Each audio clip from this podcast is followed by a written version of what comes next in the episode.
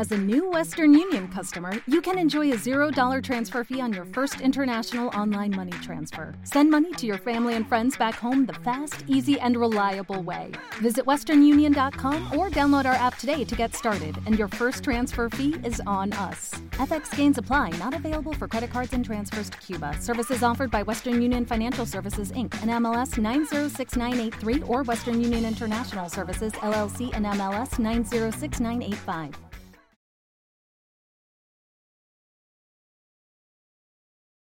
Como siempre es un placer poder hablar con músicos, pues este programa, esta emisora se dedica a hacer pues un poco de esfuerzo para destacar los grupos que han despegado y los que están por despegar y por eso hoy hablamos con Jordi de l'Exèrcit de Islandia, el ejército de Islandia, un grupo que se dedica, según reza su biografía, a hacer pop rock, sobre todo independiente. Buenas tardes, Jordi. Hola, buenas tardes, ¿qué tal? Nos gustaría saber primero un autodefinido de qué es l'Exèrcit de Islandia. Pues mira, somos cinco personas que, como bien has dicho, hacemos pop rock de la órbita independiente y, bueno, intentando reflejar los referentes que hemos tenido, la música independiente de los 90 americana, española, catalana, desde los 60 hasta ahora.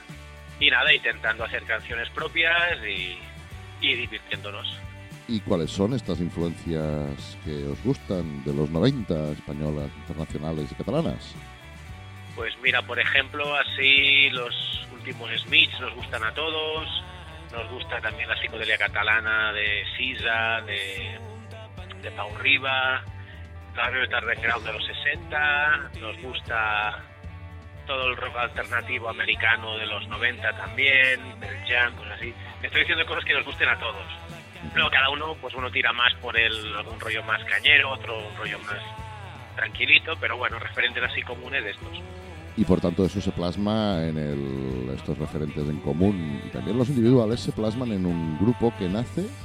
¿Cuánto nace? Eh, Mira, l'Exèrcit nace a finales, sí, nace a finales de 2009, ultimísimos 2009, y en 2010 participamos en el Sona Nou, que es un concurso muy popular en Cataluña, llegamos a estas semifinales y estamos todo el 2010, digamos, pendientes del concierto, porque nos hacen hacer una serie de pruebas y conciertos en lugares chulísimos como la plaza de la Catedral de Barcelona y ya bueno, tenido que hacer versiones de grupos, adaptaciones o lo que sea.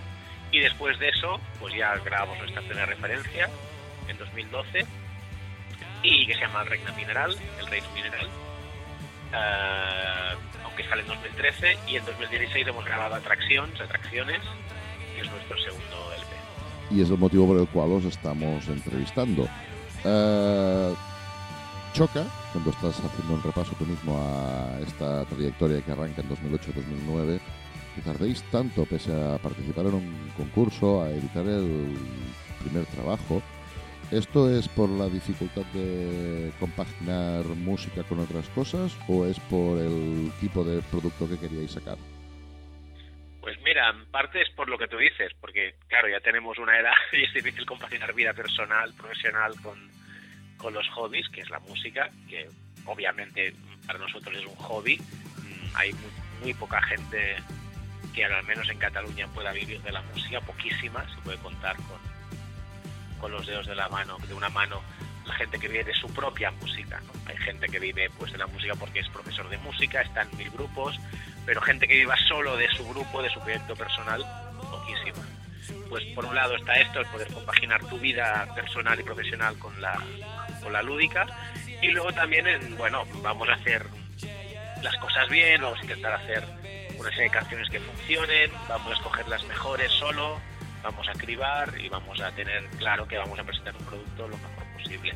También es verdad que es- participar en este concurso en 2010 nos estructuró mucho la agenda y nos hizo, digamos, tener un poco apartado el, el apartado creativo, ¿no? De los temas nuevos y tener un buen puñado de canciones que llevar al estudio. Y nos dedicamos 2011 a escribir y en 2012 a grabar, ya pasamos a grabar, que fue un proceso muy lento en parte por lo que decía antes, porque es difícil encontrar fechas, cuando trabajas, cuando vives, cuando vives la vida adulta, pues grabamos mucho en fines de semana y el resto de la semana pues, pues trabajas o, vives simplemente. O sea que es eso, la, la falta de tiempo y... Pero bueno, lo importante es que vaya, vaya apareciendo. Y también quiero decir que hay grupos profesionales que sacan discos cada tres años, o sea que cada cuatro incluso, ¿no? que viven de esto, que entre giras y todo, pues que tampoco creo que sea bueno sacar un disco cada año, porque creo que el público se quema fácilmente.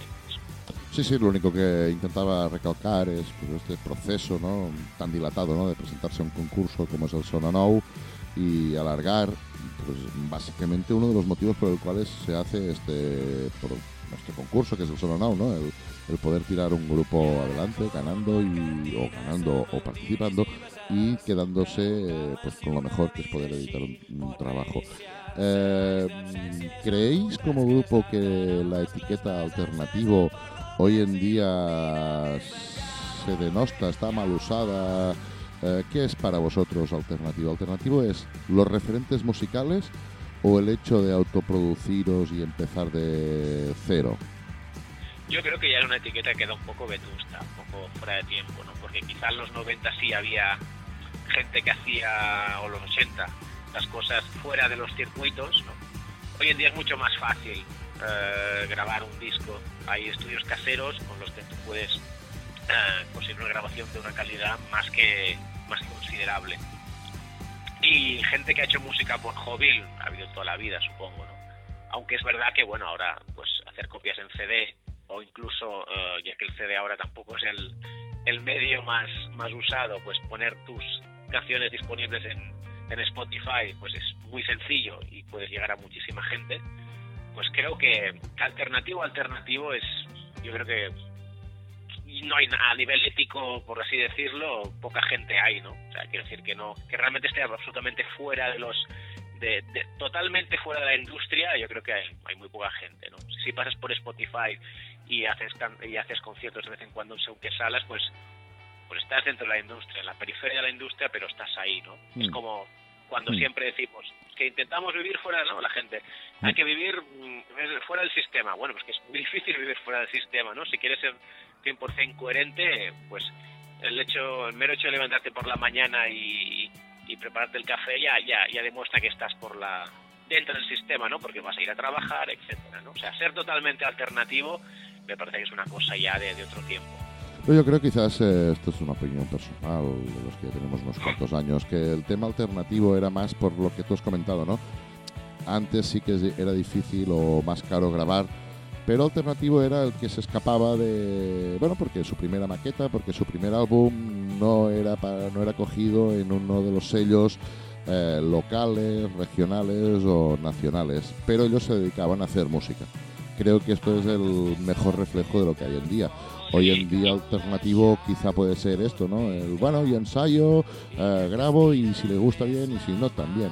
No deja de tener ciertos puntos de anclaje con los 90 Sí, sí, totalmente. Además, tú recordarás los fanzines, por ejemplo, ¿no? O sea, antes la manera de promocionar la música era, pues te copio una cinta con lo mío y, a ver si se lo, hago se lo hago llegar a este colega que trabaja en un... Bueno, trabaja, que colabora de manera desinteresada en un fanzine, ¿no? En cambio, hoy en día con, los medios digitales llegar es fácil. El problema es que te escuchen, ¿no? Porque claro, hay tantísima música en, en la red, pero tantísima que bueno, que destacar es, muy difícil. Pero aún así, conseguir que, te puedan escuchar, es muy fácil. Sí, lo que pasa es que han cambiado los medios, hemos saturado en principio, pero igualmente antes también había más revistas, más fanzines, había también más. Lo que pasa es que hoy en día lo tienes, uh, ya no tienes que comprarlo, para mi punto de vista. Y sobre todo si no vives, si no vives en Barcelona o si no vives en Madrid, puedes tener acceso también a esta música porque tienes internet en tu móvil. No, no, desde luego, sí, sí. Y, es, es, verdad que se ha democratizado la música, llega a todo el mundo, pero eso no significa que sea mejor o peor, simplemente que, llega a más gente. Y otra cosa que quizás nos hizo, hace que seamos un poquito lentos, es que nosotros valoramos el concepto álbum, el concepto LP, que hoy en día es algo que también tiende a desaparecer, ya que pues la gente más joven escucha música, pues eso, me hago una lista con dos o tres canciones de cada disco o, para nuestro horror escucha música en YouTube, ¿no? O sea, que eso que me parece ya la corrupción total, ¿no? Porque si en Spotify llega poco dinero y poca regalía al artista, con YouTube ya no llega nada, ¿no? Y además la calidad de sonido es infame. Eh, pero bueno, eso ya, sí. que esto ya plan cebolleta, ya las, las, y las historietas del abuelito ya. Sí, pero no deja de ser el reflejo de lo que estamos comentando, ¿no? Hoy en día los, incluso los, los grandes músicos o los músicos de multinacional ya no se plantean el concepto álbum, cómo explicar 7, 8, 9, 10 historias que liguen. Simplemente se saca un adelanto. Si intentamos que este adelanto sea de los 10 temas que hemos hecho el más pepino para tener más descargas, para tener más escuchas en Spotify y para que como mínimo podamos seguir teniendo la llama encendida de aquello que nosotros intentaremos tocar en directo si nos dejan en grandes festivales o en salas, ¿no? Ajá. Aún así, no quiero parecer quejoso, ¿eh? simplemente es el, es el estado del, de los tiempos en que vivimos. Hay que adaptarse a, esta realidad.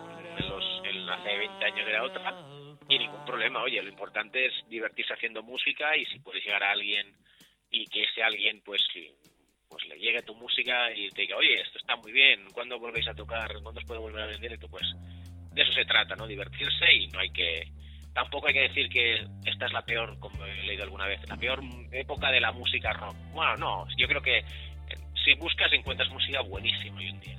Tampoco hace falta buscar demasiado. Creo, creo que básicamente precisamente son los dinosaurios de las discográficas y los dinosaurios de salas, etcétera, los que aún no están sabiendo cómo replantearse todo esto que las mismas bandas han sido bastante rápidas de entender. Es decir, antes teníamos el MySpace, ahora tenemos el Bandcamp. ¿Es lo mismo? Sí. Lo que pasa es que nosotros tenemos acceso más rápido y un poquito más de calidad y un poquito más de inmediatez, que es a lo que está yendo la sociedad.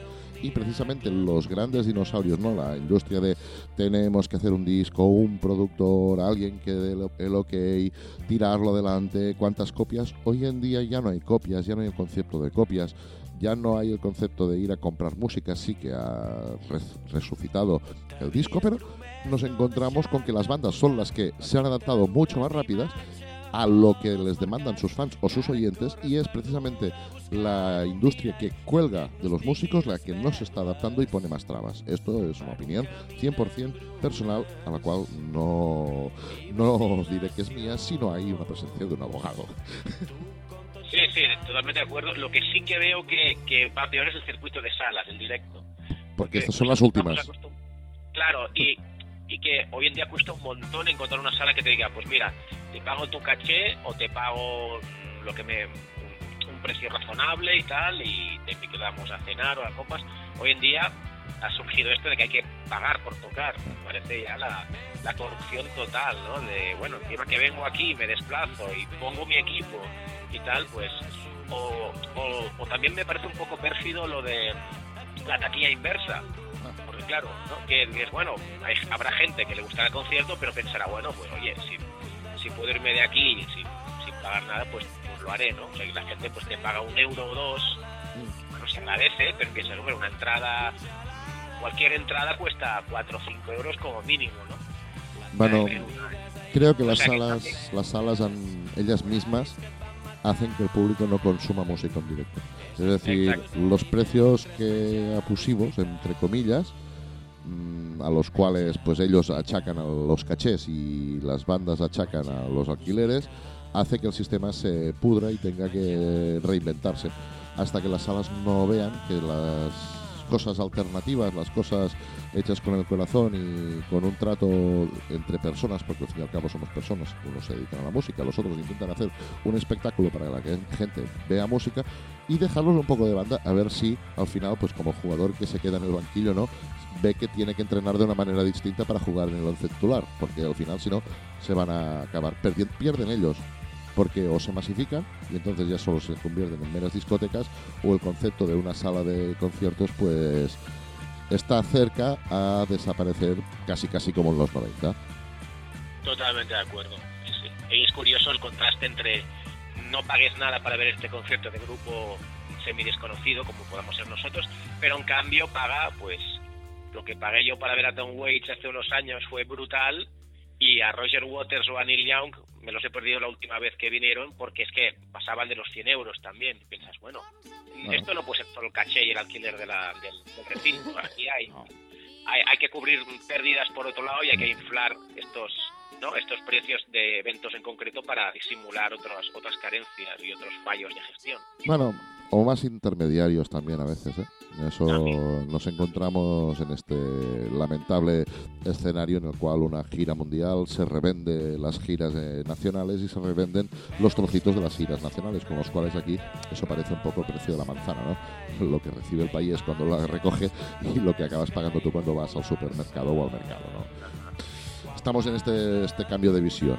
Pero bueno, vamos a hablar. Un panorama, un panorama muy, muy triste, pero bueno, quiero decir que lo importante es que la música, la relación música oyente y creador sigue ahí y es más cercana que, nunca. Y que sigue habiendo gente que consume conciertos y consume música en formato físico o paga por digital y que un poco... Correcto. Por eso antes decía que tampoco quiero parecer aquí un, tío que, no, que a veces la gente se queja de que no hay cultura musical en este país. Digo, sí, sí, es verdad, no hay cultura musical, pero también los propios músicos a veces eh, no ofrecer un, espectáculo lo suficientemente currado, lo suficientemente profesional, etcétera. O sea que, aquí todos tenemos que poner las pilas. todos tenemos culpa y también, por ejemplo, choca, ¿no? Delante de la época de Spotify de que podemos prescindir de emisoras de radio, las emisoras de radio se han tenido que reinventar y adaptar porque básicamente es lo que decimos, lo que estamos comentando, igual que como músico, ¿no? Hoy no hace falta tener un sello, casi casi no hace falta nada.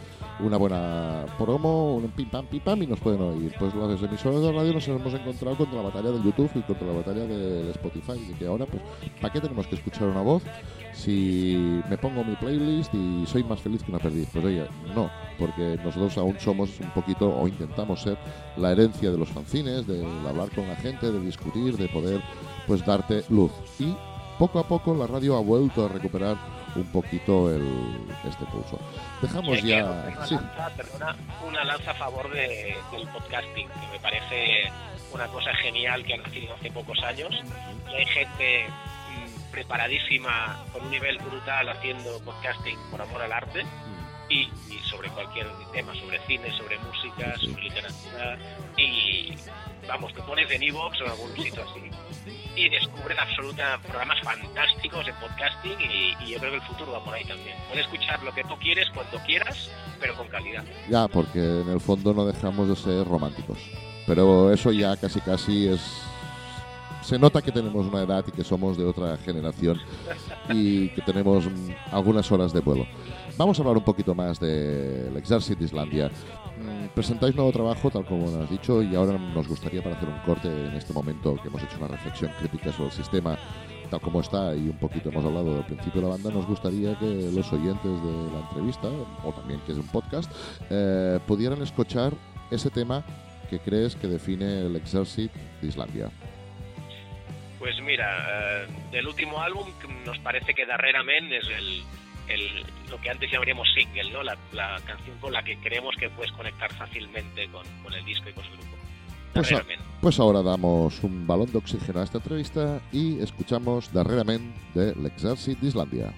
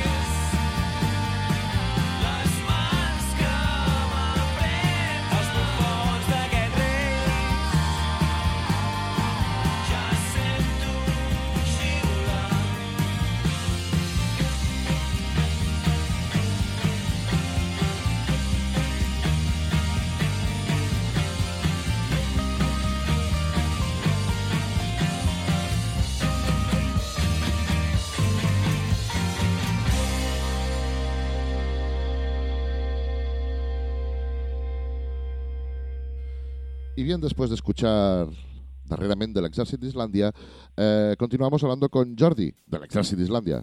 ¿Me repito más que el gazpacho? No, os estoy comentando de quién estamos hablando hoy o con quién estamos hablando hoy.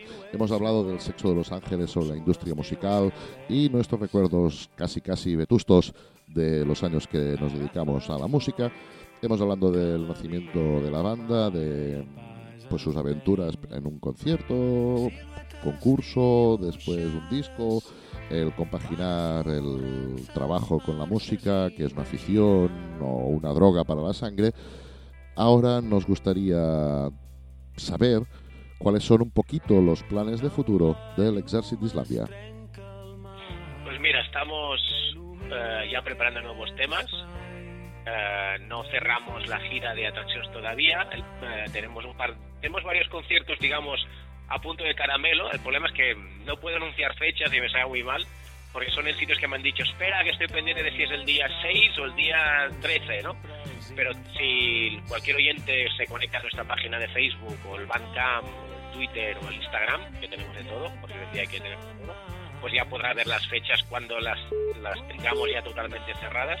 Es que no quiero decir ninguna porque luego alguien ha habido algún malentendido y la gente, oye, que dijiste el día 6 y no era y aunque aunque a nivel promocional no va muy bien esto de, no decir fechas, yo animo a los oyentes a que dentro de un par de días o así, si se acuerdan de nosotros todavía, que miren el, cualquiera de las redes que tenemos del Exército Islandia, si ponen en Google el Exército Islandia, pues le saldrá cualquiera de estos medios, pues ahí verán las fechas que por desgracia todavía no puedo concretar del todo. No, más que nosotros eh, destacar la agenda que hoy en día está a tiro de Internet, eh, queríamos indagar un poquito, queríamos saber un poco más de los planes de futuro como banda. Además de a lo que decía, sí, estamos con temas nuevos que a mí, a mí me gustaría personalmente que fueran un poquito más, más osados a nivel de, de arreglos, de producción. Hace tiempo que estamos hablando de, de, meter alguna caja de ritmos por ahí en medio, que eso combinado con la batería siempre queda muy chulo. Uh, el protagonismo de la voz femenina, darle más, más, más cancha, incluso que cante una canción Cristina, nuestra teclista violinista. Uh, lo bueno de, esto de hacer canciones es que empiezas a hacer canciones pensando, bueno, lo próximo va a ser más oscuro o va a ser más uh, acústico y luego te sale algo totalmente distinto, ¿no? Más, más osado o más, o más convencional, no sé, ¿no? Pero siempre empiezas yendo una dirección y nunca sabes dónde llegas. Pues realmente nos encanta poder hablar con estos tipos de grupos que tienen este punto de vista romántico de hacer música y romántico aún de poder echarle un vistazo a la escena en la cual se encuentran. Eh, ha sido un placer, Jordi, poder hablar poco sobre todo, sobre las dificultades. Se tiene que dar voz y se tiene que decir en voz alta estas dificultades son normales. Cuanto más se distribuyan, más seremos conscientes de que cuando nosotros pagamos 5 euros o disfrutamos de un pase de prensa, no es para nada más que disfrutar de la cultura. Y la cultura se hace en el escenario, bien sea teatralmente, bien sea haciendo espectáculos de circo o bien haciendo música. Es importante que los músicos se puedan expresar y puedan decir que no solo sacan un álbum, sino que también tienen ciertas dificultades para enseñar este álbum. Eh, antes de despedirnos, ¿qué canción te gustaría escuchar después de Darrerament? Eh, que también pueda definir un poco o qué se puede encontrar del Exército de Islandia. Pues mira, la canción que más ha gustado a nuestros oyentes, a nuestros, la gente que nos sigue del último álbum es Al primer minuto. Pues antes de dejaros con el primer minuto del Exército de Islandia, agradecerle a Jordi su atención y sobre todo el poder charlar abiertamente, que es objetivo de nuestro micrófono, desearlos lo mejor, larga vida al Exército Islandia y si nos podemos encontrar seguro que nos haremos una foto para los medios sociales, pero también hablaremos cara a cara. Muchas gracias, Jordi. Muchas gracias, chao. Pues ahora sí, os dejamos con la canción que cierra la entrevista del Exército Islandia.